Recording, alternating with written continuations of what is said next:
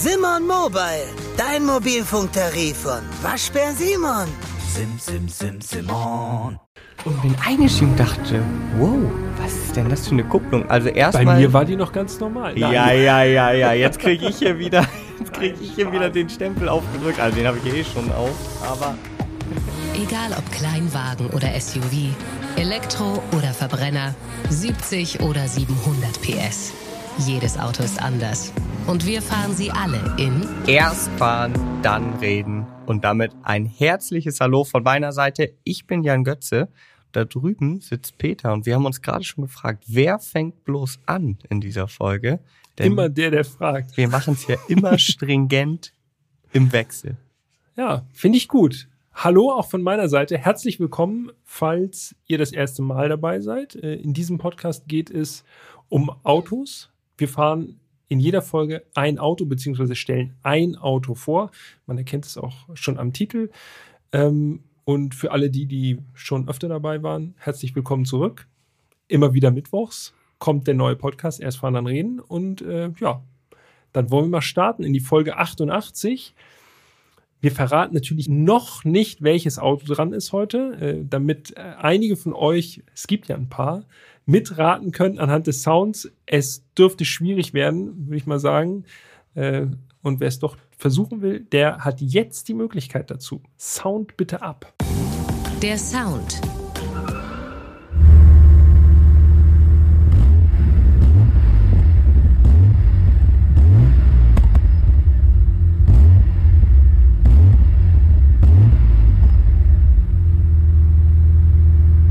Ja, du hast es gesagt. Es dürfte schwierig werden. Also um ehrlich zu sein, ich hätte es nicht erkannt. Nee, gar nicht so richtig. Es klingt dumpf und diese leichten Fehlzündungen sind es nicht, aber es sind so kleine, Abrotzen. kleine Verpuffungen ne? aus dem Auspufftrakt.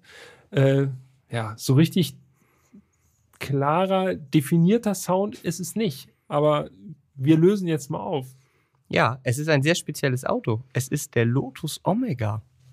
Ja, eine super Limousine, kann man schon fast sagen. Also Omega, der Name verrät es schon. Opel Omega ist die Basis, aber der Name verrät auch, das ist kein Opel, sondern es ist ein Lotus.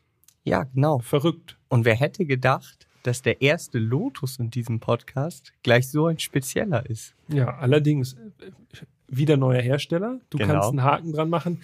Wobei Katsching. man sagen muss, dass wir diesen Lotus nicht in England gefahren sind, sondern bei Opel Classic in Rüsselsheim. Äh, an dieser Stelle schon mal vorab schönen Dank dafür.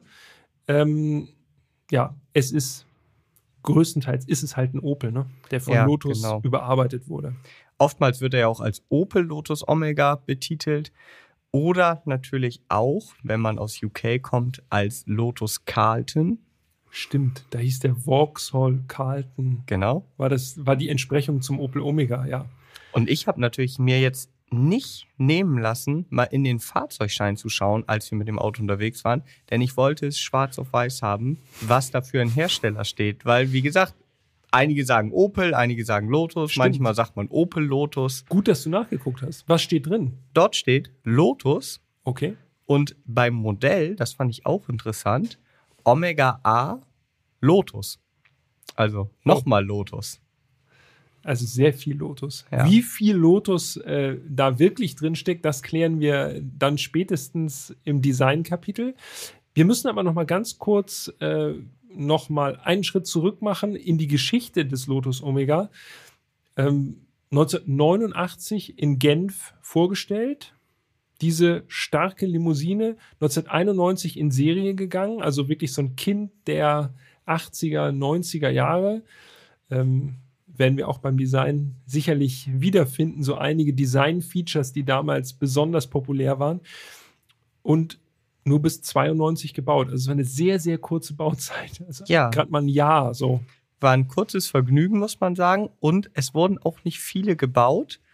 Es gibt unterschiedliche Angaben dazu, muss man sagen. Also mal ist die Rede von 907, das sagt auch Opel.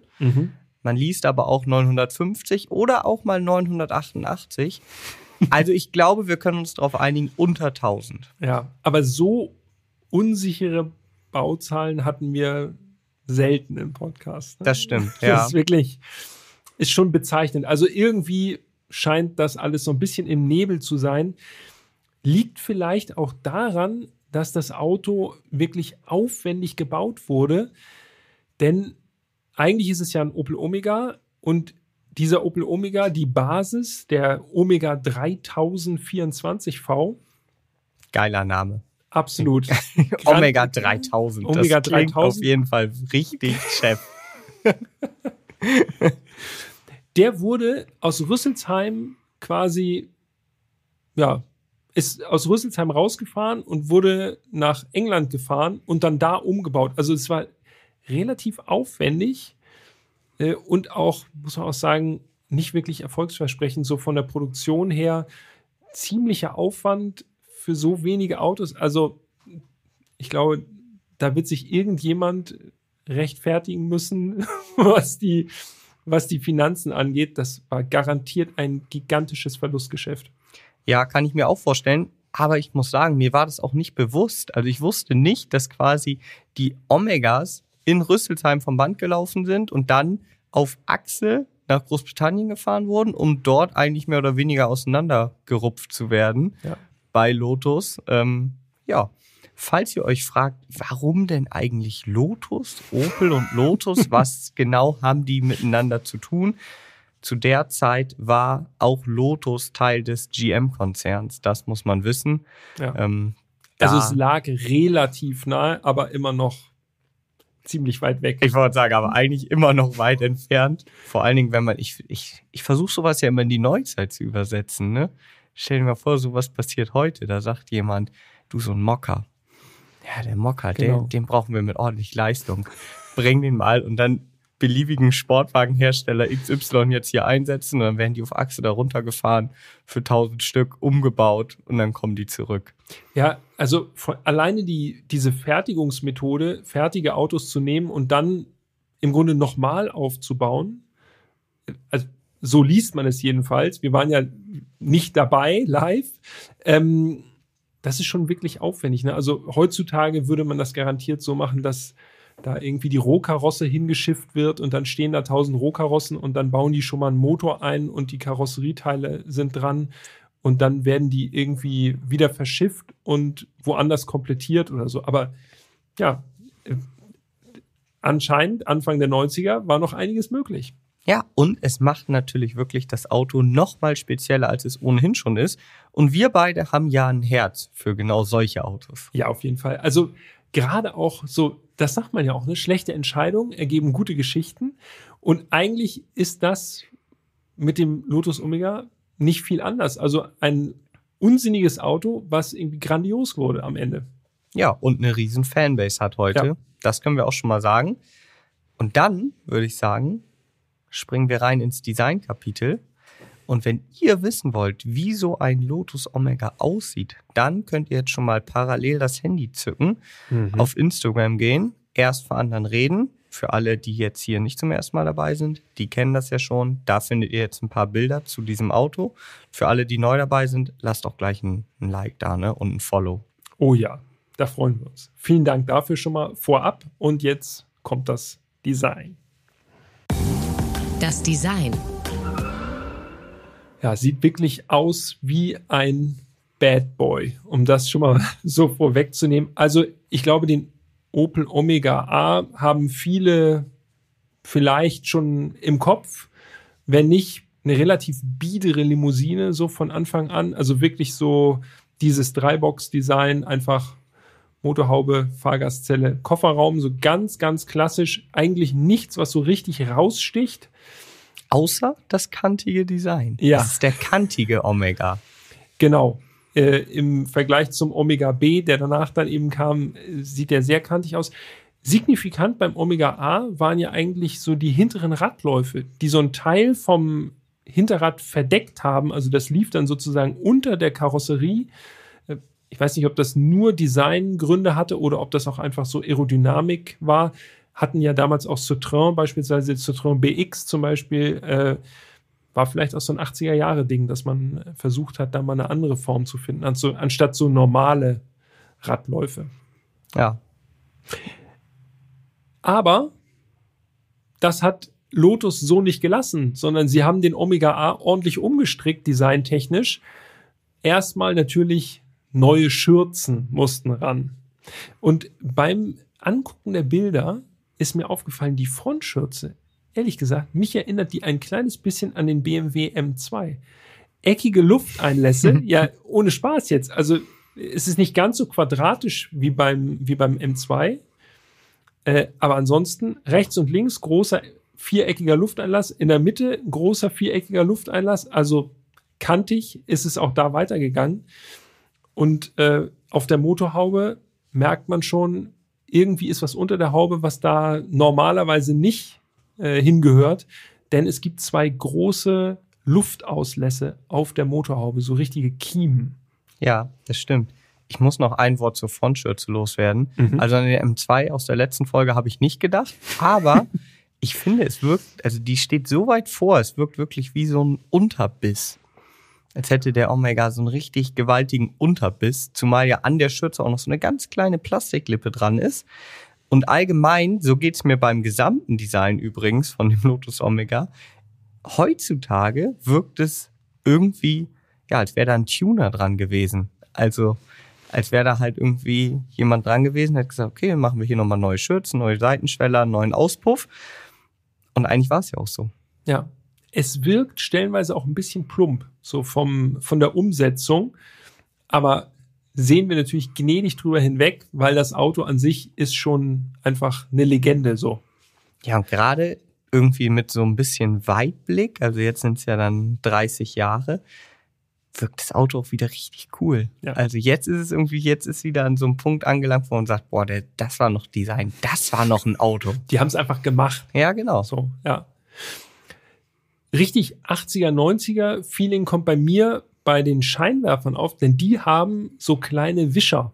Jo. Also eine Scheinwerferreinigungsanlage, richtig mit so kleinen Scheibenwischerchen. Das ist auch längst schon verschwunden und Geschichte. Aber der Lotus Omega hat sie und ich finde, irgendwie sieht es super, super special aus, diese kleinen, winzigen Fühlerchen vor den Scheinwerfern zu haben. Das ist wirklich, also das ist wirklich so 80er Jahre Autobahn-Feeling, wenn man da noch mal kurz die Wischanlage noch mal aktiviert und die Scheinwerfer reinigt. Ja, das stimmt. Das ist so ein Detail, das irgendwann auf der Strecke mal verloren gegangen ist. Ja. Da hat man irgendwann gesagt, eigentlich reicht auch, wenn man nur irgendwie die Reinigung da drauf sprüht. Ja, Außerdem besonders an der Front, auf der Haube ist noch der Opel Blitz. Und wir haben beide gesagt, bei der Recherche zu diesem Fahrzeug, es heißt, dass es eigentlich nur Lotus-Embleme haben soll, das Auto. was ja auch mit dem Fahrzeugschein korrespondieren würde, wie wir jetzt Genau. wissen. Aber auf der Haube bei unserem Testwagen war tatsächlich noch der, der Opel Blitz. Und man kann sagen, das müssen wir vielleicht auch nochmal sagen, dass unser Fahrzeug zum Zeitpunkt, als wir es gefahren sind, gerade mal irgendwie 7700 Kilometer auf dem Tacho hatte. Also es war eigentlich ein Neuwagen. Ja. Und der war wirklich, das Auto war perfekt. Ja, also wirklich so eine Zeitkapsel, äh, fast ungefahren, auch wirklich ohne Macken und ohne alle. Also es war wirklich Keine wie vom- Steinschläge, wie nichts. frisch aus England zurückgekommen nach Genau. Deutschland. Ja. Hinter den Vorderrädern auf beiden Seiten, da sieht man dann allerdings schon mal das erste Mal das Lotus-Logo in den Kotflügeln. Mhm. Und am Heck, wenn wir jetzt einmal schon mal springen, zu den Reifen kommen wir gleich nochmal. Am Heck, da gibt es auch nochmal links den Lotus-Schriftzug und rechts den Omega-Schriftzug. Aber das ist nicht wirklich das Auffällige am Heck. Nee, das Auffällige am Heck ist wirklich oben auf dem Kofferraumdeckel. Wir haben ja schon gesagt, Limousine, also ganz, ganz klassischer Kofferraumdeckel. Ein Riesenspoiler. Ja, Und zwar so riesig, dass der wie über die Ecken so rüberschmilzt irgendwie. Also der ist wirklich auf der kompletten Breite verbaut. Also auffälliger geht's kaum, ne? Wirkt im ersten Moment wirklich maximal deplatziert. Aber wenn man sich dann ein bisschen mit dem Design beschäftigt, dann denkt man sich, okay, es ist wirklich extrem auffällig und für die meisten wahrscheinlich auch drüber, aber irgendwie passt es. Ja. Und ohne würde er auch unvollkommen aussehen. absolut. Da haben wir natürlich das Vorwissen, dass der Lotus Omega diesen Spoiler hat. Äh, es gibt bestimmt auch Leute, die sich vielleicht nicht ganz so auskennen und sagen, boah, das sieht wirklich hemdsärmlich aus, aber er muss halt so sein. Er ist so ein bisschen so wie Subaru Impreza WX oder so, also wo man schon vorher weiß, so muss es sein und das gehört dazu. Ja, das stimmt. Und was auch so sein muss, sind natürlich die Endrohre. Auch die haben auf mich den Eindruck oder machen auf mich bis heute den Eindruck, als wäre das einfach so ein ja, so ein Bastuk-Endschalldämpfer, so nachgerüstet. Es sind zwei fast quadratische Endrohre auf der Fahrerseite. Ziemlich groß. Ja, und die wirken wirklich so wie 90er Jahre Tuning halt. Ja. Ja, sieht klotzig aus, auf jeden Fall. Ja, stimmt. Passt aber alles ganz gut zusammen, weil Lotus auch die Karosserie, ich sag mal, verbreitert hat. Also es gibt Kotflügelverbreiterungen, auch die Schweller sind verkleidet. Also er ist auch noch mal in die Breite gegangen, dieser äh, Super Omega. Und im Gesamtbild sieht er schon wirklich martialisch aus. Vor allem, weil er, ja, es ist kein Schwarz, sondern ist es ein anderer Farbton. Ich habe es beim letzten Mal schon als Teaser gesagt, als kleinen Cliffhanger. Er sieht im ersten Moment aus, als wäre einfach nur schwarz. Aber wenn man genau hinguckt, Jan, welche Farbe sieht man dann? Dann sieht man Imperial Green. Also Imperial Grün, wenn man so möchte. Also ein ganz, ganz, ganz, ganz dunkles Grün. Ja. Ist so ein bisschen so wie beim Hyundai Staria, wo wir auch gesagt haben, wenn man den auf der Straße fahren sieht, sieht es auch einfach nur schwarz aus. So ein bisschen ist es auch so beim, beim Lotus Omega, gerade in der Sonne auch. Ne? Wenn die Sonne richtig rauf scheint, dann sieht man schon, okay, es ist, er schimmert grünlich. Ja. Und ist ja auch für ein, für ein Lotus, also für ein britisches Auto, ist ja auch eigentlich Pflicht dunkelgrün. Das stimmt. Aber es gab ihn auch wirklich nur in dunkelgrün. Es gab keine andere Farbe zur Wahl. Ja, so ist es.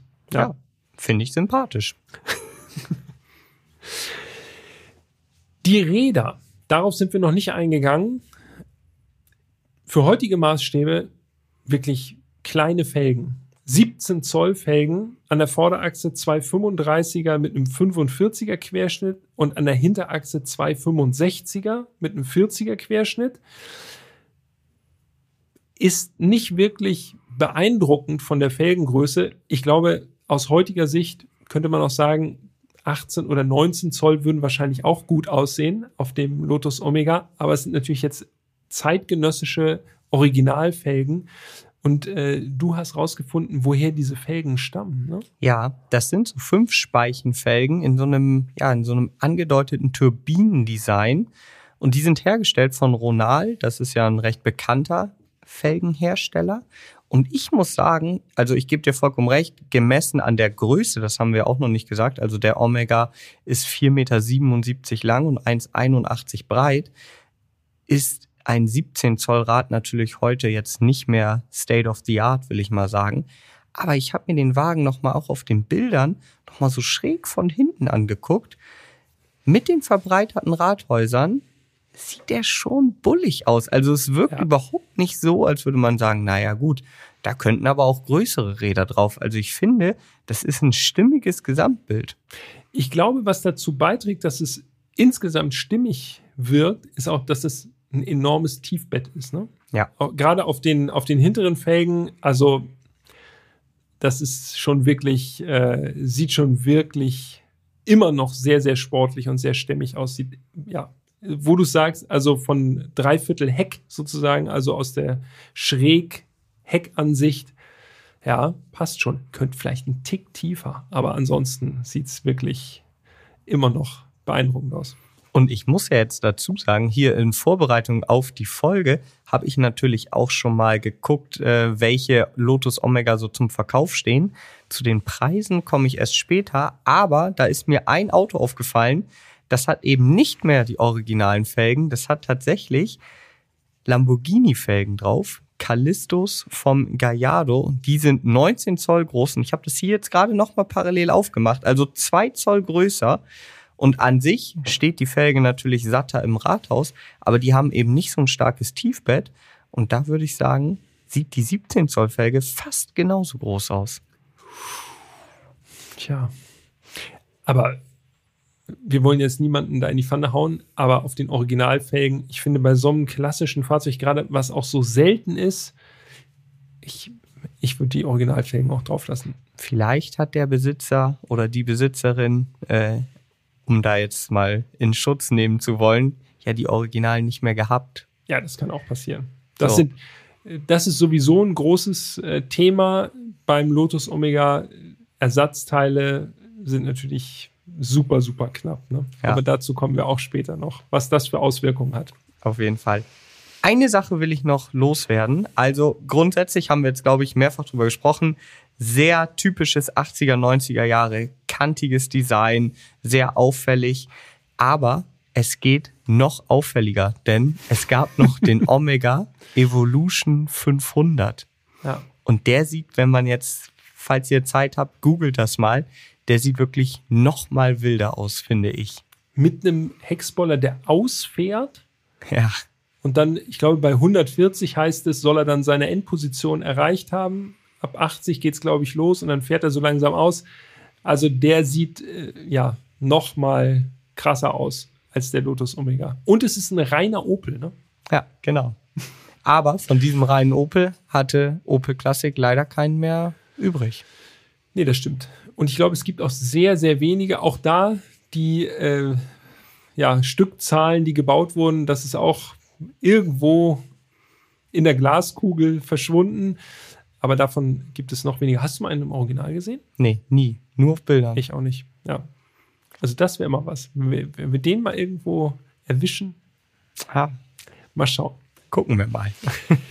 Okay, das war das Designkapitel zum Lotus Omega und jetzt steigen wir einfach mal ein in dieses Schmuckstück. Das machen wir. Der Innenraum. Und das erste, was mir aufgefallen ist, als ich in den Lotus Omega eingestiegen bin, der Geruch, es roch noch wie in einem Neuwagen. Total verrückt. Also das Auto ist 30 Jahre alt, steigst ein und du hast auch das Gefühl, es sah auch alles noch unberührt aus. Also das Leder überhaupt nicht irgendwie an den Sitzwangen abgerubbelt, das Lenkrad nicht speckig, gar nichts. Ich meine, klar, das Auto hatte irgendwie, wie gesagt, 7700 Kilometer um und bei auf der Uhr, aber alles sah aus wie neu. Ja, das stimmt. Also wie aus dem Ei gepellt, wirklich. Und auch ein bisschen bieder, muss man sagen. Nachdem der Neuwagengeruch in der Nase war, äh, hat man gemerkt, oder so ging es mir jedenfalls, okay, es hat sich schon ein bisschen was getan in den letzten Jahren. Ähm, es ist größtenteils halt doch ein alter Opel vom Innenraum. Aber man merkt auch, dass es kein äh, Opel der Mittelklasse ist, sondern schon eher Oberklasse. Also man hat so noch so dieses richtig knautschige Leder, sage ich mal. Ja. Man hat Holz, Wildleder an den Türtafeln, man hat sogar Sitzheizung mit so Kippschaltern. Also man merkt schon, okay, das ist jetzt hier kein Kadett oder so. Das stimmt. Und was mich besonders gefreut hat, auch so richtig klassisches Zubehör. Ne?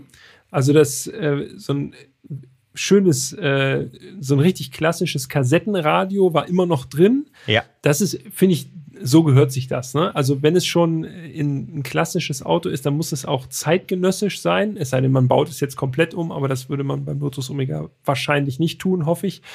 Und dann unter diesem Kassettenradio noch so sechs Kassettenfächer, sodass man schon mal die Mixtapes irgendwie so parat hat in der Schublade und dann nur schnell switcht. Also äh, richtig stylisch das Ganze. Ja, halt wirklich so, auch da richtig so 80er, 90er Vibes, wenn man da einsteigt. Ich habe ja tatsächlich, oder ich war ja ziemlich überrascht von den Sitzen. Also für so ein, so eine Limousine, ja, ich weiß, sportlich angehaucht, fand ich sie aber doch ziemlich sportiv. Relativ hohe Sitzwagen, Ja. relativ stark ausgeformt. Wie gesagt, in so richtig echtem Leder, nicht zu vergleichen mit heutigen Ledernachbildungen. Das, da spürt man noch richtig, da wurde Ja, man hört es vor allem, ne? Wenn man einsteigt, geschöpft. dann ist richtig so, Mm. Dann Genau. knautscht das richtig so. Aber ich fand die Sitze überraschend bequem und sportlich zugleich. Ja, gute Kombination, habe ich mir auch aufgeschrieben. Tolle Sitze. Ja, Ja, Haken dran. Außerdem toll, das Lenkrad, wenn du mich fragst. So richtig schnörkellos, ein Vierspeichen Lederlenkrad. Man sieht schon, dass es ein Sportlenkrad ist. Sieht so ein bisschen so optisch aus wie so ein Wade-Lenkrad. Aber wie gesagt, ganz schnörkellos, nur unten auf dem Pralltopf steht Lotus in Gelb, darunter Omega. Ja. So mega stilvoll, dezenter Hinweis mit diesem Gelb auch, aber ansonsten komplett clean. Ja, ganz einfach. Also kein Airbag, versteht sich quasi von selber fast, äh, obwohl das natürlich auch so Anfang der 90er auch losging. Aber das war eben ein sportliches Auto und ich glaube, da hat man einfach gesagt, nee, sportliche Fahrer wollen kein Airbag. ähm, was mir aufgefallen ist bei dem Lenkrad, das steht relativ nah am Armaturenbrett. Also man hat nicht so diese heutige klassische sportliche Sitzposition, dass man das so weit zu sich ranzieht und das relativ weit weg ist von den, vom Kombi-Instrument, sondern es ist wirklich mehr so ein bisschen so Elver-Feeling aus den 70er und 80er Jahren, dass das Lenkrad wirklich direkt am Armaturenbrett befestigt ist, sozusagen. Ja, da kann man ja noch mit einer Sportnarbe nachhelfen. Genau. Ne? Dann kannst du es noch ein bisschen näher an dich ranbringen. Da, genau, ein bisschen äh, und dann noch was Geschüsseltes, sodass es noch ein bisschen weiter weg ist. Nee, das machen wir natürlich nicht. Aber das ist mir aufgefallen. Also da merkt man, was sich getan hat, äh, auch was so Ergonomie und so angeht. Wobei man sagen muss, dass ansonsten macht dieses, dieser Innenraum schon einen recht modernen Eindruck. Du hast schon erwähnt, was alles da ist. Natürlich alles mit Kippschaltern, aber ich muss sagen, so von der Sitzposition, Sitze haben wir schon erwähnt, wirklich auch bequem. Ich konnte drin sitzen, anders als im Audi V8, wo ich wirklich so den Kopf zur Seite legen musste fast, weil das alles so niedrig war. Ja, auch im Lotus Omega musste ich ein bisschen den Kopf einziehen, aber bei weitem nicht so viel. Also es fühlte sich alles gut und modern an. Ja, ich mit 1,83 musste den Kopf nicht einziehen. Das ist schon mal gut. Also auch ich kann es bestätigen. Sitzposition war ziemlich gut. Das Cockpit vor einem, das war dann wieder sehr, naja, man kann sagen, aufgeräumt. Ja, viel gab es nicht zu sehen. Nee. Es war tatsächlich so der Hingucker, der Tacho, aber auch da musste man zweimal hingucken, weil grundsätzlich der mittige Tacho von der Instrumentierung her unauffällig, aber er endet halt erst bei 300. Ja, das ist natürlich schon ein dezent gesetzter Hinweis, was dieses Auto zu leisten imstande ist und warum es sich diesen legendären Ruf erarbeitet hat. Also wir kommen nachher noch auf die technischen Daten zu sprechen und auf die Fahrleistung, aber 300, das geht auf jeden Fall schon mal in die richtige Richtung, würde ich sagen. Ja, da müssen wir gleich dann nochmal drüber sprechen, wenn wir bei den technischen Daten sind. Links davon der Drehzahlmesser, der reicht bis 7000, wobei der rote Bereich so bei etwas über 6000 beginnt. Und auch da wurde ganz dezent so ein kleiner Lotus-Schriftzug eingearbeitet. Genau, unten an der Nadel, da wo die Nadel ansetzt quasi, da steht nochmal gelb Lotus. Ansonsten war es das. Ne? Also von Ja. der Erkennbarkeit im Kombi-Instrument. Was mir noch aufgefallen ist, äh, durchaus charmant, wie ich finde, die Tankanzeige in Litern und nicht einfach nur in äh, wahllosen Halb- und Vierteleinteilungen, sondern wirklich 75 Liter. Das ist, dann ist der Tank voll. Da hat man auch gleich eine Vorstellung, was in den Tank reinpasst. Und dann Und was man bezahlen muss. Genau, und, was man bezahlt. und beim Lotus Omega wird man einiges bezahlen müssen. Und dann geht es einfach nur 35 Liter und dann Reserve. Ja, eigentlich ganz einfach, ne? Also ist irgendwie ein bisschen einfacher zu verstehen, als wenn da einfach nur steht eins und ein halb. Ja, genau. Dann gibt es noch eine Wassertemperaturanzeige. Was mir gefehlt hat, ist eine Öltemperaturanzeige. Ja, Für ein allerdings. sportliches Auto Gerade hätte ich für gedacht. dieses Auto. kann man gut haben, aber gibt's nicht. Tja. Ansonsten gibt es eben auch eher ein einfaches Cockpit. Also ich finde, das, also das ganze Cockpit baut so ziemlich hoch auf vor dem Fahrer. Also so eine ganz schöne Wand. Man hat noch eine analoge Uhr zwischen den Instrumenten und Ja. den Lüftungsdüsen. Ja, und dann ist eigentlich auch schon vorüber mit den wichtigen Sachen, außer natürlich die Plakette. Ja, die Plakette auf der Beifahrerseite, wo das Baulos draufsteht, also die ja, individuelle Nummer des Lotus Omega. Wir hatten Nummer 384 zu fassen. Ja, Also charmant, ne? Wenn es eine fortlaufende Nummerierung gibt, ist bei uns immer gern gesehen. Auf jeden Fall. Das finde ich immer super. Und ich habe mir auch nochmal die Mühe gemacht, das Handschuhfach zu öffnen. Und dabei ist mir was aufgefallen, wo ich natürlich nicht weiß, ob das jetzt 100% original ist. Aber falls ihr ein Lotus Omega besitzt, dann wisst ihr das sicherlich. Es gab eine Bordmappe in dunkelgrünem Leder. Fand Mhm. ich super edel. Da ist Aufwand reingeflossen. Ja, aber das sind so diese Details, haben wir auch schon lang und breit in vergangenen Folgen drüber gesprochen, aber das sind so diese Details, die machen halt so ein Auto dann nochmal den einen Tacken besonderer. Das stimmt. Auf jeden Fall. Rund um den Schalthebel übrigens gibt es was, das müssen wir kurz diskutieren, Jan. Ähm, denn die Einfassung des Schalthebels, also Schaltsack, so in Leder, vielleicht ist es auch Kunstleder, man weiß es nicht genau, ich vermute aber, dass es Leder ist. Und da drumherum eine Einfassung in Holz. Holz. Aber es ist das einzige Holz. Ja, es wirkt so ein bisschen komisch, weil das, der Rest des Cockpits ist einfach nur schwarz, sage ich mal, größtenteils oder zumindest in gedeckten Farben. Ja, und dann ist da jetzt plötzlich so dunkles Wurzelholz, äh, so ein, ja, wirklich so nur diese Kappe um den, um, um den Schalthebel rum verbaut. Finde ich, wirkt ein bisschen deplatziert. Also, ich hätte noch nicht mal was dagegen gehabt, wenn das einfach nur so ein schnödes Plastikteil gewesen wäre. Ja. Ja, also mir ist eher aufgefallen, dass es nur dort Holz gab und sonst nirgendwo. Deshalb wirkt es im ersten Moment wie nachgerüstet. Ja. Gibt es ja auch bei älteren Autos häufig, dass man sich dann irgendwie da noch Holz äh, oder Chrom oder so noch irgendwo reindübelt. So wirkt das, aber das ist serienmäßig so gewesen. Mich hat es jetzt nicht gestört. Und nachdem ich irgendwie das erste Mal drauf geguckt habe, habe ich gedacht, ja gut, dann ist halt so. Ja, äh, meine Meinung ist dazu ja ziemlich hart. Ich finde ja, Holz hat in Autos grundsätzlich sehr wenig verloren. Es sei denn, das ist sowas äh, schön bearbeitetes, so wie äh, zum Beispiel in dem Volvo V90, wo das Ich dann so richtig gerade schön. sagen, sprichst du etwa vom Volvo aus Folge 67? Das finde ich wirklich stilvoll, wenn das, äh, aber mich, ich verbinde mit diesem dunklen Wurzelholz, das ist mir alles ein bisschen zu, das ist so ein bisschen bieder irgendwie Echt? für mich. Ja, Ich muss, ja sagen, früher fand ich Holz auch gar nicht gut und inzwischen, es kommt wirklich sehr, sehr, sehr aufs Auto an, aber ich finde zum Beispiel, ich weiß nicht, ob du das kennst, einige von euch kennen das vielleicht sonst, es gab früher bei BMW, das waren so die E-Baureihen, E65 7er, E63 6er, gab es so eine maritime Ausführung. Dann hatten die meistens so beiges Leder und dann Holz mit so, ja, wie so Nadelstreifen im Ja. Holz. Das sollte so ein bisschen so wie so, so, ein Dekorstreifen. genau, wie so ein Teakdeck oder so bei einem Ja. Schiff aussehen. Und damals habe ich gedacht, okay, sieht irgendwie komisch aus. Aber jetzt, ich gucke immer mal wieder, aber auch bei Mobile rein, ob man so Autos mit maritimer Ausstattung findet.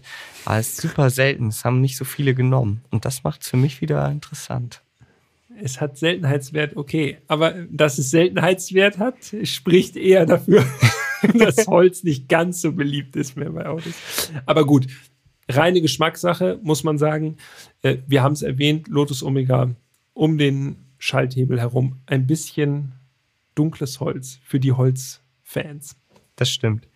Eine Sache muss ich im Cockpit oder zum Cockpit noch loswerden, weil das Gefühl hat sich bei mir relativ schnell eingestellt.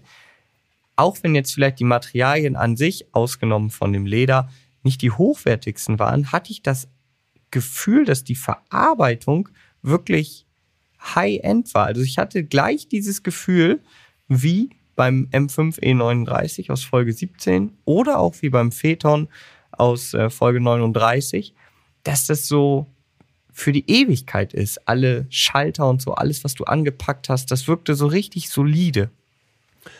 Gebe ich dir recht. Sehr solider Eindruck. Und auch wenn man mal so oben das Armaturenbrett angefasst hat, das, ich weiß nicht, ob es beledert war, aber auf jeden Fall war es kein Hartplastik, was ich erwartet hätte. Ich hätte gedacht, äh, okay, die haben da einfach am Motor rumgeschraubt und äh, den einfach nur wild gemacht, den Omega.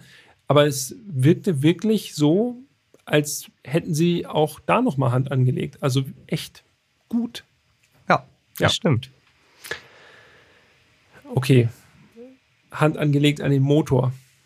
Ich würde sagen, da machen wir weiter, oder? Da machen wir weiter, auf jeden Fall. Das Datenblatt Jetzt her. wird's spannend. Das Datenblatt. Eine Sache ist mir nämlich noch aufgefallen, als ich den Fahrzeugschein studiert habe. Und zwar ist die Erstzulassung unseres Fahrzeugs besonders interessant. Dort stand nämlich Erstzulassung 1997. Das Baujahr des Fahrzeugs war aber 1991. Jetzt fragt man sich natürlich, was ist in diesen sechs Jahren passiert? War das Ja. irgendwie ein Ausstellungsstück vielleicht? Stand es im Museum? Hatte sich das irgendwer weggestellt? Weiß man nicht, ne? Aber offensichtlich wurde das Auto ja extrem wenig gefahren, auch seit 1997. Aber schon, schon special, wenn du ein Auto hast, was irgendwie sechs Jahre erstmal als Neuwagen noch stand. Und wir haben uns ja auch schon drüber unterhalten. Also heute wäre das schon riskant, wenn man ein Auto erstmal sechs Jahre stehen lässt, Allerdings. weil nachher kriegt man es nicht mehr zugelassen, weil sich alle Regu Regularien geändert haben. Also wir vermuten, dass äh, Opel das Auto dann doch nochmal schnell zugelassen hat, nachdem er im Museum irgendwie oder im, äh, in der Reserve stand irgendwo, um dann äh, zumindest ein Nummernschild draufkleben zu können und zu fahren. Ja, gut für uns und für alle, die das Glück hatten, das Auto auch schon fahren zu dürfen. Ähm, und jetzt kommen wir zum Motor. Wir haben ja schon gesagt, die Basis ist der Omega 3000 24V. Und 24V, daran erkennt man schon, wie viel Zylinder, denn klar, vier Ventile pro Zylinder, also es ist ein Sechszylinder, ein klassischer Sechszylinder mit in der Ausgangsbasis zumindest drei Litern Hubraum. Genau. 3000. Richtig. 204 PS und 270 Newtonmeter hatte der Omega ursprünglich. Und dann ging er zu Lotus. Genau, und Lotus hat erstmal den Hubraum erweitert. Ja. 3,6 Liter. Das ist schon mal grundsätzlich sympathisch. Erstmal mehr Hubraum. als ob drei Liter nicht auch schon relativ groß wären. Aus heutiger Sicht natürlich. Äh, es gibt ja kaum noch Autos, die jetzt wirklich, also Sechszylinder mit mehr als drei Liter Hubraum wären mir jetzt spontan jedenfalls, ah doch, bei Porsche. Äh, aber ansonsten wird es schon echt dünn. 3,6 Liter Hubraum, aber das hat nicht ausgereicht. Es Noch mussten lange noch nicht. zwei Turbolader her. Garrett-Lader T25 und das Ganze wurde dann natürlich auch in der Peripherie noch angepasst. Das heißt also, Ladeluftkühler wurden nochmal zusätzlich installiert, andere Zündanlage und heraus sprangen 377 PS und festhalten 557 Newtonmeter. sehr, sehr viel. Also das Drehmoment wurde einfach mehr als verdoppelt. Ja. Und um es nochmal zeitlich einzuordnen, äh, wir haben ja den M5 E39, den hatten wir 5 Liter V8, Ja. 400 PS. Da muss man jetzt allerdings auch dazu sagen, das war jetzt auch schon ein gutes Jahrzehnt später. Ne? Also äh, Ende der 80er, Anfang der 90er, 377 PS, das war eine irrwitzige Leistung für so eine Limousine. Also Ja, wurde auch nicht umsonst als Ferrari und Porsche Schreck betitelt. Ne? exakt, wenn man sich das nämlich mal anschaut, ich habe mal Oh, ist ge- hier wieder Blaulicht. Der Einsatz, ne? Lassen wir kurz durchrauschen. Okay. Rettungsgasse. Gebildet. Porsche 911 Turbo 3.6. Das war damals ja so der schnellste Porsche, den man so kaufen konnte. 360 PS. So. Mhm. Und das macht es, finde ich jedenfalls, ziemlich deutlich. Also stärker als ein 911 Turbo. Das ist schon eine Ansage. Allerdings, ja. Und eben, wie gesagt, beides auch mit Turbo, weil beim M5 E39 müssen wir natürlich auch nochmal sagen, das ist natürlich ein Saugmotor. Exakt. Bisschen andere Auslegung grundsätzlich natürlich. Aber nichtsdestotrotz, diese 377 PS zu dieser Zeit, das war schon eine Macht. Ja. Das Ganze ging an die Hinterachse. Damals Opel noch äh, Motor vorne, Antrieb hinten. Das äh, ist dann irgendwann hat sich das dann verändert. Äh, und die großen Opels sind auch weggefallen, mehr oder weniger. Insignia hatte dann ja Frontantrieb. Also Antrieb hinten und damit das Ganze auch irgendwie an die Hinterachse kommt, wurde ein Sechsganggetriebe verbaut. Und es war nicht irgendein Sechsganggetriebe, sondern es war ein Sechsganggetriebe, das eigentlich äh, in, ja, für drehmomentstarke Motoren entwickelt wurde, Jan. Genau, denn diese Sechsgang-Handschaltung, die soll aus der Corvette C4 und da aus dem Topmodell ZR1 stammen. Ja. Also äh, da hat man tief ins, äh, tief ins Teilelager geguckt und gesagt, okay, wie können wir diesen Motor, der jetzt ja zu einem, ich sag mal, zu einem Drehmomentmonster geworden ist bei Lotus, wie kann man das überhaupt einigermaßen verlässlich betreiben jetzt? Ja, genau. Und da bot sich wohl dieses Getriebe an. Ich habe gelesen, der sechste Gang ist eigentlich ein reiner Overdrive, wenn man so will. Mhm. Also um dann eben Spritsparen zu fahren. Ansonsten fünf Gang, um wirklich zu ballern. Und ballern kann man damit ganz ordentlich. Ne? Die Fahrleistungen sind auch sehr beeindruckend. Im fünften Gang ausgedreht werden angegeben 283 km/h. 283. Enorm schnell. Ich äh, gucke noch mal ganz kurz, schiele noch mal rüber zum 911 Turbo der Baureihe 964 und sehe 280 km/h. Also den Porsche Turbo in voller Fahrt kann man zumindest auf dem Papier ganz, ganz langsam abhängen mit Und dem Lotus Omega. Auch nur in der Theorie mit vier Leuten sogar. Recht entspannt. In knautschigen Ledersesseln. ja, also 283 km/h. Und jetzt kommen wir zurück zum Tacho. 300 die Ja. Skalierung. Wenn man jetzt überlegt, okay, Tachoabweichung und so, dann wird wahrscheinlich fast die gesamte Skala ausgenutzt. Ja. Und man muss ja auch dazu sagen, es kann natürlich auch sein, dass der Motor noch ein bisschen nach oben streut.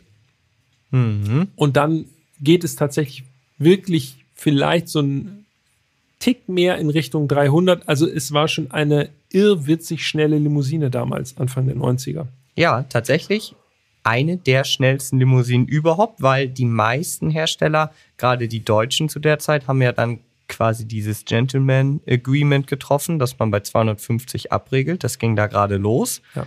Das hat Opel oder Lotus nicht gemacht. Einer war zumindest auf dem Papier noch schneller. Ja, das war ein Alpina. Alpina B10 Biturbo, Ja. gemessen mit 291 km/h. Ja, viel gibt es sich nicht. Da oben ist die Luft dünn, also jedes km/h zählt. Offiziell Alpina B10 Biturbo doch noch ein bisschen schneller und damit auch äh, ja, Rekordhalter sozusagen unter den Business-Limousinen äh, Supersportwagen. Ja. Aber kaum ein Unterschied. Und selbst an heutigen Maßstäben äh, oder mit heutigen Maßstäben gemessen noch extrem schnell. 283. Ja. Aber nicht nur die Endgeschwindigkeit ist natürlich beeindruckend vom Lotus Omega, auch die Beschleunigung. 5,4 Sekunden sind angegeben. Auch da variieren die Zahlen so ein bisschen. Mal sind es 5,5. Äh, ein bisschen Schwund hat es da gegeben innerhalb der Jahrzehnte. Und von 0 auf 200, das ist eigentlich äh, der noch beeindruckendere Wert, weil er natürlich auch noch viel mehr über den Druck aussagt, der obenrum herrscht. 17,3. Ja. Also original auch heute noch ein irre schnelles Auto, dieser Lotus Omega. Ja, definitiv.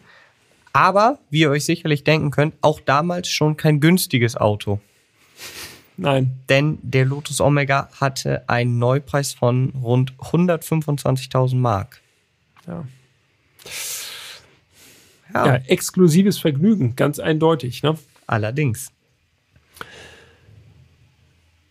Sollen wir einsteigen? Ich glaube, wir drehen den Schlüssel um und fahren los. Das machen wir jetzt auch mal. Das Fahren. Bevor wir das machen, müssen wir allerdings noch ein ganz kleines Vorwort loswerden. Denn, wir haben ja schon gesagt, das Auto war praktisch neu. Mhm.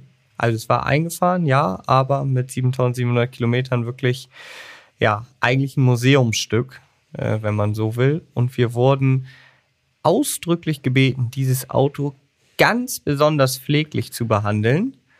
Und das hatte den Grund oder hat den Grund immer noch, dass wenn da was kaputt geht, ja, dann kann es sein, dass es die Teile einfach gar nicht mehr gibt. Dann ist es vorbei. Ja. Ja. Also ich habe zum Beispiel gelesen, diese Radläufe, die du angesprochen hast, die hinteren Radläufe, die runden, ja. die soll es einfach nicht mehr geben. Ja, das ist, ja gut, bei noch nicht mal 1000 gebauten Autos kann man sich ungefähr vorstellen, wie viel Ersatzteile da noch irgendwo vielleicht noch extra produziert wurden. Das äh, werden wahrscheinlich höchstens irgendwie eine dreistellige Anzahl gewesen sein und dann ist natürlich schlecht, wenn die ersetzt werden müssen. Wenn da noch irgendwelche Leute ihren normalen Omega auf Lotus Omega Optik umbauen wollten, Ja. dann äh, geht's schnell. Ja, und so gab's also ein paar Hinweise für uns auf dem Weg. Ein paar sind eigentlich Ehrensache. Warmfahren, ganz klar. Erst recht bei einem Turboauto. Das machen Das wir sowieso. sowieso. immer. Nachlaufen lassen, auch das. Aber wir wurden zum Beispiel auch gebeten, an jeder Ampel auszukuppeln, egal wie kurz man anhält. Ja. Auch das, klar, bei längerer Standzeit immer. Aber wenn man selbst nur ein, zwei Sekunden, dann lässt man ja mal den Fuß auf der Kupplung. Bitte nicht, hat uns Fabian gesagt von Opel. Äh, Und Fabian hat auch noch tatsächlich nochmal gesagt, wenn wir jemanden kennen, und wir geben das hier natürlich so weiter, der Omega, also Lotus Omega Ersatzteile hat, dann Geheime gerne, Vorräte auf dem Dachboden, in der Garage, im Keller. gerne melden.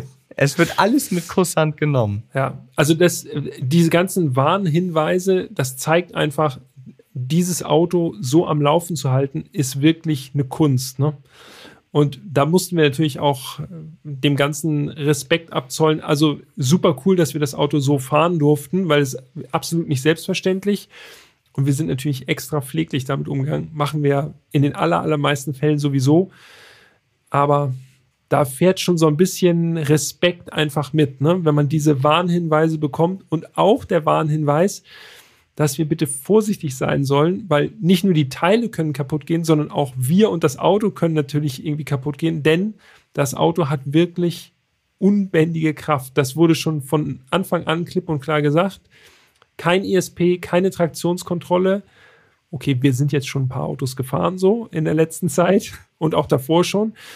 Aber der Warnhinweis äh, fährt natürlich trotzdem immer mit. Also auch im dritten und vierten Gang kann der Omega noch tückisch sein in der Lotus-Ausführung. Immerhin war es ja trocken. Das Ja. waren schon mal gute Vorzeichen für unsere Probefahrt. ich glaube, bei Nässe, da wäre noch mal, Ja. noch mal mehr Vorsicht geboten gewesen. Aber so haben wir es natürlich, du hast gesagt, lassen wir grundsätzlich immer sowieso schon mal vorsichtig angehen und ruhig angehen. Und du bist auch zuerst gefahren, ne? Genau. Gestartet und natürlich ganz vorsichtig die Lader, die beiden erstmal auf Temperatur bringen. Aber man merkt auch schon, und das ist auch das, was mir so als allererstes aufgefallen ist, als wir bei der Opel Classic da auf dem Werksgelände aus der Garage gerollt sind, der Wagen schiebt einfach schon Abstandgas, also wirklich absurd an. Erster, zweiter, und man denkt schon so im zweiten Gang einfach nur rollen lassen, und der wird, er nimmt einfach schon Fahrt auf. Da denkt man schon so, uh, krass. Also den im Regen zum Beispiel äh, kontrolliert fahren, ja, da hat man auf jeden Fall was zu tun. Mir ist ja als erstes aufgefallen, wundert mich, dass du das nicht direkt als erstes rausgehauen hast, die Kupplung. Ich bin eingestiegen so aus einem anderen Opel, der kommt vielleicht noch mal zu einem späteren Zeitpunkt hier Überraschung. Und bin eingestiegen und dachte, wow, was ist denn das für eine Kupplung? Also Bei erstmal mir war die noch ganz normal. ja, Nein. ja, ja, ja. Jetzt kriege ich hier wieder, Nein, krieg ich hier wieder den Stempel aufgedrückt. Also den habe ich eh schon auf. Aber ich steige ein und denke, okay, nicht nur, dass sie sehr schwergängig ist, also ein sehr schwergängiges Kupplungspedal, Ja. sondern dieses Schnalzen, also die ist so wie mit so einem Widerstand zurückgekommen. Ja, die kickt richtig so zurück. Ne? Also du trittst sie und lässt sie dann kommen und es ist im Grunde, die, als würde sie den, deinen Fuß nicht haben wollen und schubst den so runter fast. Also dieser, ja, diese Spannung, die sie aufbaut, ist einfach sehr, sehr groß. Genau, und dann kommt noch hinzu, dass sie halt erst auf den letzten paar Millimetern greift, aber wenn du so einen richtigen, quasi einen Rückschlag vom Pedal hast, ist das Anfahren am Anfang relativ tricky. Das stimmt. Es ist auf jeden Fall gewöhnungsbedürftig und ich finde, man merkt auch, das ist eine, allein vom Pedalgefühl und so, das ist eine große Kupplung, die verbaut Ja. ist. Also diese Corvette, äh, diese Corvette-Getriebegeschichte, ich finde, das spürt man schon raus, wenn man die Kupplung tritt und einen Gang auch einlegt, vor allem, weil auch dieses Getriebe, dieses Sechsganggetriebe, es ist ja so dermaßen knorpelig. Allerdings. Also, so ein knorpeliges Getriebe habe ich selten erlebt. Es geht dann, man gewöhnt sich auch relativ schnell dran und dann gehört es zum Feeling im Lotus Omega dazu. Aber so im ersten Moment denkt man, oha, das ist auf jeden Fall mal was anderes hier. Ja, man denkt irgendwie so, die Kupplung, die gehört wirklich zu so einem reinrassigen Sportwagen. Und die Schaltung, ja, keine Ahnung, die passt so gar nicht dann wiederum dazu. Wobei man, ich finde, man spürt richtig die Mechanik. Wenn du so Mhm. von eins auf zwei schaltest, du merkst so richtig, was gerade passiert und wie der Gang einrastet. Stimmt, und du brauchst auch echt Kraft. Also Ja. da merkt man, das ist ein Getriebe, was für hohe Drehmomente ausgelegt ist und ist richtig so. Und dann sitzt der zweite. Ehrlich gesagt, mir fiel es ziemlich schwer, damit so geschmeidig zu fahren. Hm. Gerade so in unteren Geschwindigkeitsbereichen wirklich viel Gefühl erforderlich. Und ich weiß nicht, wie du da gesessen hast, aber ich hatte schon eher so eine leichte Froschsitzposition, so, also relativ breitbeinig, um die Knie nicht am Lenkrad zu haben.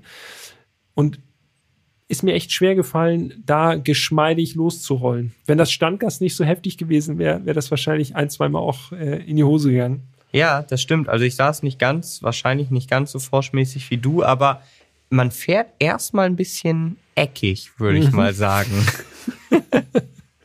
Ja, ist so ein bisschen wieder irgendwie ein paar Level nach unten versetzt. So Aber macht Fahrkönnen. eigentlich jedes Mal wieder Bock, weil man dann so das Gefühl hat, okay, das ist halt ein Auto, wo nicht jeder einsteigen kann und einfach losfährt, so, sondern das ist halt ein Auto, auf das musst du dich einlassen. Das hat eben seine Eigenheiten, so wie dieses Kupplungspedal beispielsweise. Und das passt dann wiederum so zum Gesamtpaket des Autos. Plus, ich habe gelesen, dass das Getriebe eine sehr, sehr lange Übersetzung haben soll. Also angeblich, ich habe es nicht getestet, Ehrenwort, soll der wir- erste wir Gang nicht. soll der erste Gang bis 89 reichen. Ja, also wenn das stimmt, mein lieber Mann, das ist echt harter Tobak. Also im Grunde kannst du 0 auf 100 in zwei Gängen fahren. Auch das ist also heute sowieso nicht mehr mit, äh, mit so vielstufigen Automatikgetrieben. Aber das ist schon nur ein Gangwechsel bis 100. Ja.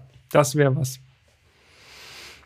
Okay, dann kommen wir mal zum Motor, denn das ist ja eigentlich der der Star in diesem ganzen Ensemble, wenn du mich fragst. Du hast ja schon gesagt, man spürt schon so richtig nur, wenn man rollt, was da für ein, für ein mächtiger Motor vorne drin hängt. Und einfach auch, um das nochmal in Relation zu setzen, also du hast es ja schon zum 9F Turbo in Relation gesetzt, aber jetzt nochmal verglichen mit dem Audi V8 beispielsweise aus Folge 68, 250 PS. Da Ja. haben wir hier einfach mal 127 PS mehr. Und selbst ein Mercedes 500e 124er, das ist ja für die meisten so die Powerlimousine schlechthin. Schöne Grüße an Kim. Genau, liebe Grüße an Kim, deren Traumauto der 500e ist. Der hatte ja anfänglich 326 PS, später dann 320 PS. Also schon deutlich näher dran, aber eben auch immer noch 50 PS Unterschied. Und ich hatte das Glück schon mal, also ich bin schon mal ein 500e gefahren. Das ist ein beeindruckendes Auto und auch mit dem V8 natürlich von der Charakteristik her nochmal anders. Aber wenn es jetzt ums sportliche Fahren geht, nicht zu vergleichen mit dem Omega. Das glaube ich. Also beim Omega ist eigentlich das, was für mich so entscheidend war, auf dieser relativ kurzen Fahrt, dieses Drehmoment. Es ist vom Charakter her, würde ich sagen, ist das Auto ähnlich wie der M5 E39. Also auch so eine gesetzte Sportlimousine. Das schreit jetzt nicht alles Sport. Ich finde, es hat auch sehr viel Komfort noch, was man so spürt. Und das Auto fühlt sich auch irgendwie schwer und solide an. Aber dieses Drehmoment, das ist wirklich, äh, das ist wirklich nicht normal. Also dieser 3,6 Liter Motor mit zwei Turboladern, es, also in einem modernen, in einem moder in einer modernen Sportlimousine würde ich sagen, ist der Schub nicht geringer. Also und das geht so ab 1,8 geht das richtig ab. Ja, das stimmt. Deshalb habe ich auch vorhin bei den technischen Daten vor allen Dingen dieses Drehmoment nochmal so hervorgehoben, Ja. weil sich das eben auch mehr als verdoppelt hat. Ja. 557 Newtonmeter. Die vollen oder das volle Drehmoment liegt bei 4200 Umdrehungen an. Aber wie du schon sagst, man merkt so richtig, dadurch, dass es eben auch zwei Turbolader sind, ja, er muss kurz Luft holen, aber wenn er dann Luft geholt hat, dann geht's aber richtig nach vorne, ne? Und die Lader sprechen auch relativ schnell an. Also es Mhm. ist, das sind auch, äh, hat uns Opel Classic jedenfalls gesagt, das sind kleine Turbolader. Das heißt also, dieses, diese Ansprechverzögerung ist minimiert, sag ich mal, auch wenn sie noch ein bisschen da ist. Aber es ist wirklich, als würde man einen sehr, sehr großvolumigen Motor einfach nur fahren. Und ich habe von diesem Turbos habe ich eigentlich kaum was mitbekommen. Es zischelt leise, aber ansonsten ist es einfach nur eine nicht enden wollende Drehmomentwelle, die man da abreitet. Und auch sehr harmonisch das Ganze. Ne? Also nicht so ein Turbo-Punch und dann ist es wieder vorbei, sondern das ist so ganz harmonisch und gleichmäßig. Ja, das stimmt. Man muss dazu sagen, also wir sind ja beide eher langsam und vorsichtig gefahren. Natürlich aufgrund des Wertes des Autos. Ähm, außerdem hatte das Auto auch noch ziemlich alte Reifen. Das müssen wir hier auch noch erwähnen. Also die waren über zehn Jahre alt. Da will man es jetzt eh nicht so äh, mit fliegen lassen. Aber mich würde wirklich mal interessieren, wie sich dieses Auto fährt, wenn man mal den Platz hat, das Auto auszureizen. Und die Ersatzteile. und die Ersatzteile. das da alles schon liegt. Also quasi so back in the day, als das Ding neu war. Ja. Wie, also ich glaube schon, dass sich das Auto dann nochmal im Vergleich zu so wie also zu dem, wie wir es jetzt wahrgenommen haben, nochmal eine ganze Ecke anders fährt. Das glaube ich auch. Man merkt unter diesem relativ und vor allem aus heutiger Sicht relativ komfortablen Getue sozusagen, das in dem Omega ja drin steckt, merkt man doch, er kann auch schon echt anders. Ne? Und es ist, da ist sehr, sehr viel Kraft und sehr viel Potenzial drin. Und das wurde uns ja auch erzählt. Die Ersatzteillage ist ja auch unter anderem deshalb so schlecht, weil natürlich ganz, ganz viele Lotus Omega Besitzer und Besitzerinnen diese 283 ausschöpfen wollten Ja. und dann Autobahnen runtergeknistert sind und dann an die Raststätte, Motor aus, ohne Kaltfahrphase. Und das ist natürlich der Tod für die Lader. Ne? Allerdings, ja. Wir waren sogar so überpenibel, wir haben nicht mal beim Fotos machen den Wagen ausgemacht. Ne? Wir haben ihn jetzt Ja. unendlich nachlaufen lassen, wenn man so will. Aber besser so rum als andersrum. Ja, es, es war ja auch gewünscht. Also Absolut. äh, von daher halten wir uns natürlich daran. Keine Frage.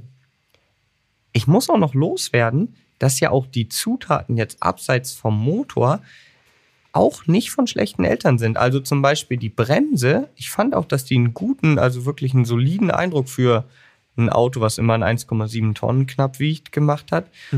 Und jetzt beim Einlesen in das Fahrzeug habe ich herausgefunden, also Scheibenbremsen rundum, das ist klar, mit ABS, okay. Aber das ist eine Bremse von AP Racing. Ja, namhafter Bremsenhersteller. Also da ist kein Quatsch verbaut, sondern das ist schon wirklich gute Ware, die da eingesetzt wurde von Lotus. Ja. Muss ich dir recht geben. Also fühlte sich ziemlich modern an, diese Bremse. Wobei der Druckpunkt natürlich jetzt nicht so übelst crisp war, aber es passte trotzdem gut in dieses Gesamtkonzept. Also erstmal den Hauch von Komfort und dann mit stärkerer Beanspruchung merkt man, okay, das ist wirklich auf äh, Beanspruchung auch ausgelegt. Ja, das stimmt. Das Fahrwerk, das hast du eben schon mal angesprochen, grundsätzlich eher komfortabel. Dazu muss man auch sagen, es wurde jetzt fahrwerkseitig nicht ganz so viel verändert von Lotus. Also etwas steifere Federn und Dämpfer wurden eingebaut, aber jetzt kein komplett neues Fahrwerk beispielsweise. Also da wurde zumindest noch Wert drauf gelegt, dass dieses Auto eben auch als Langstreckenbomber funktioniert. Ja, absolut. Und das merkt man auch, gerade so Landstraße mit so langgezogenen Kurven, da fühlt sich das Auto eigentlich am allerwohlsten. Und ich kann mir das auch sehr gut auf der Autobahn vorstellen. Wir sind zwar nicht Autobahn gefahren mit dem Lotus Omega, aber das muss schon sehr, sehr gut funktionieren. Ich habe richtig so die Bilder vor Augen, wie der Lotus Omega so, so um so lange Radien so rumfeilt mit 260. Und dann daneben oder dahinter ein Alpina B10. Genau. Im Heck. Und dann, dann fühlt man sich so richtig wie Anfang der 90er. Und dann noch so Synthi-Mucke. Genau. Ja, Aus einem der sechs Kassettenfächer. auf jeden Fall. die Sammlung. Man kann den Lotus Omega allerdings abseits davon, dass man ihn auch schnell fahren kann, auch sehr, sehr schaltfaul fahren. Du hast ja schon die lange Übersetzung erwähnt, weil wir mussten natürlich so in der äh, Warm- und Kaltfahrphase haben wir uns natürlich dann doch noch ein bisschen mehr zurückgehalten.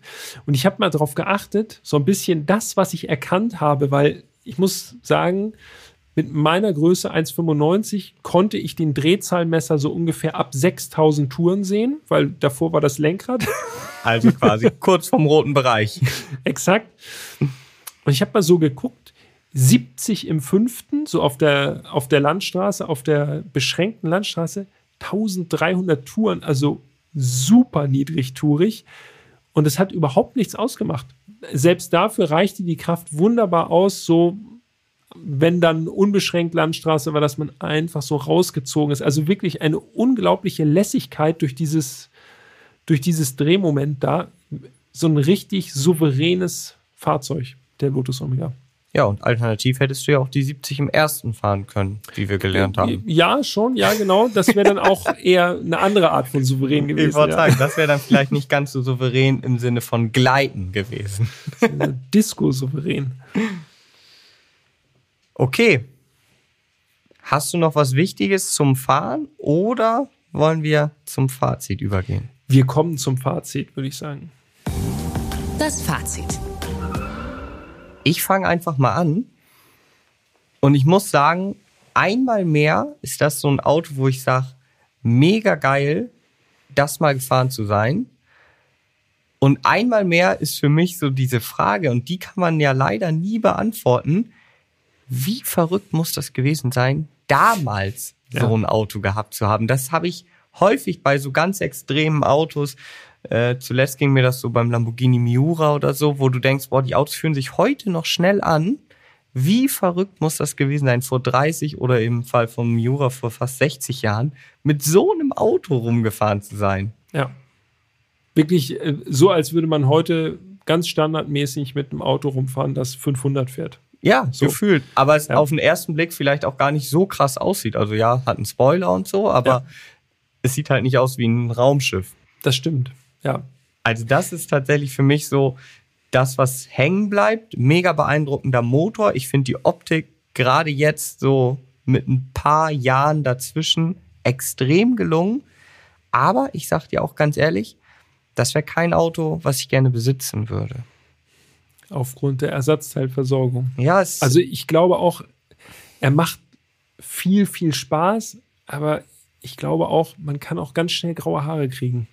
ja, wahrscheinlich fährt die Angst immer mit im Hinterkopf. So wie bei uns ja auch ein bisschen, ne? weil Ja. man halt weiß, oha, äh, hoffentlich, hoffentlich geht das gut hier alles und schnell auskuppeln. Ja, genau, richtig, ja.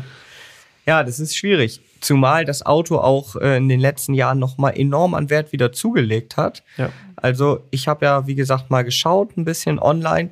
Das günstigste Exemplar, das ich finden konnte, aktuell 60.000 Euro. Das ist der mit den angesprochenen Lambo-Felgen. Also auch nicht mehr 100% original. Und die Top-Exemplare, ich sag mal so, die wirklich 100% original sind, die fünfstellige Laufleistung haben, nur zur Erinnerung, unser hatte vierstellig, Mhm. ne? die kosten 90.000 Euro. Also prinzipiell, ich sag mal, kein Wertverlust beim Lotus Omega. Natürlich, wenn man das auch über die Zeit sieht, sieht es ein bisschen anders aus wieder, aber bei 125.000 Mark ist man damals eingestiegen und heute für ein Top-Exemplar. Und unser Exemplar war ein absolutes Top-Exemplar. Also ich glaube, der wäre locker sechsstellig gewesen. Ja, das würde ich auch mal tippen. Äh, von daher null Wertverlust. Ja. Zumindest, Also für Opel Classic null Wertverlust. Genau, das stimmt, ja. Ja, aber wirklich, also ein super beeindruckendes Auto und mit dieser Weitsicht jetzt eigentlich noch beeindruckender.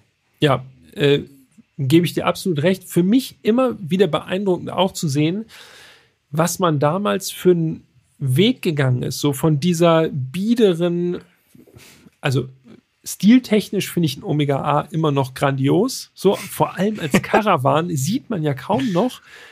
Super geiles Auto, muss ich sagen. Also wirklich eine, ein Top-Fahrzeug, muss ich gestehen. Ich finde den Omega richtig cool. Und gerade von diesem Ausgangspunkt aus sowas abgedrehtes und sowas Verrücktes auf die Beine zu stellen, das ist heute so selten und dann auch noch einen anderen Hersteller mit reinzuholen. Also mehr geht im Grunde gar nicht. Und auch so das Konkurrenzumfeld, da sind ja auch so, äh, so Sachen dabei. Also Alpina B10 Biturbo ist sowieso auch äh, einer meiner All-Time-Favorites, bei dir vielleicht auch. Ähm, oder auch so ein, äh, so ein Lancia Thema. Ja. 8.32 mit einem Ferrari V8.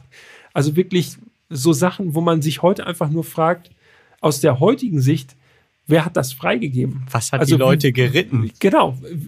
Wer hat da gesagt, ja cool, das machen wir mal. Das probieren wir einfach mal. Aus heutiger Sicht, die Controller sagen einfach schon, äh, sobald die Idee auch nur auftaucht, nein, das können wir nicht machen. Ja. So, und ähm, das verkörpert der Lotus Omega für mich so perfekt. So einfach dieses, einfach alle hatten einen Nagel im Kopf und haben es einfach durchgezogen.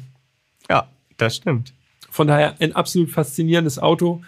Besitzen wollen würde ich ihn wahrscheinlich auch eher nicht. Es sei denn, man hat echt dieses geheime Teilelager noch irgendwo zu Hause liegen. Aber ja, aber auf jeden Fall einmalig, die mal gefahren zu sein.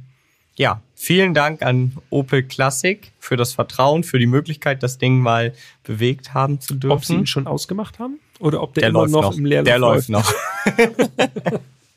der läuft noch, klar. Ja, also geile Fahrt, wirklich. Dankeschön. Und äh, jetzt müssen wir wieder ein bisschen runterkommen, ne? Mhm. Allerdings. Puh, durchatmen. Äh, kalt fahren jetzt quasi. Kalt fahren, genau. Nachlaufen. In der nächsten Folge kein Auto, dafür ganz viele Autos, denn die nächste Folge ist eine Sonderfolge, das können wir jetzt schon mal verraten. Wir Sonderfolge. müssen so ein bisschen gucken, dass wir die Sommer, die Sommerzeit so ein bisschen strecken. Deshalb Sonderfolge.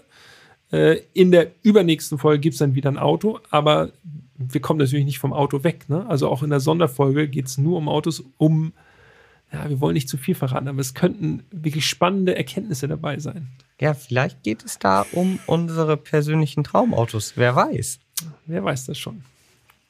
Nächste Woche Mittwoch ist es auf jeden Fall soweit. Dann kommt die Sonderfolge. Ich sage danke an Jan für die Lotus Omega Folge, Folge 88 und danke fürs Zuhören an euch da draußen. Ja, dem kann ich mich nur anschließen. Danke auch an dich, Peter. Danke, wie gesagt, nochmal an Opel. Und dann hören wir uns in der nächsten Woche mit der Sonderfolge. Bis dahin, macht's gut. Ciao, ciao. Tschüss.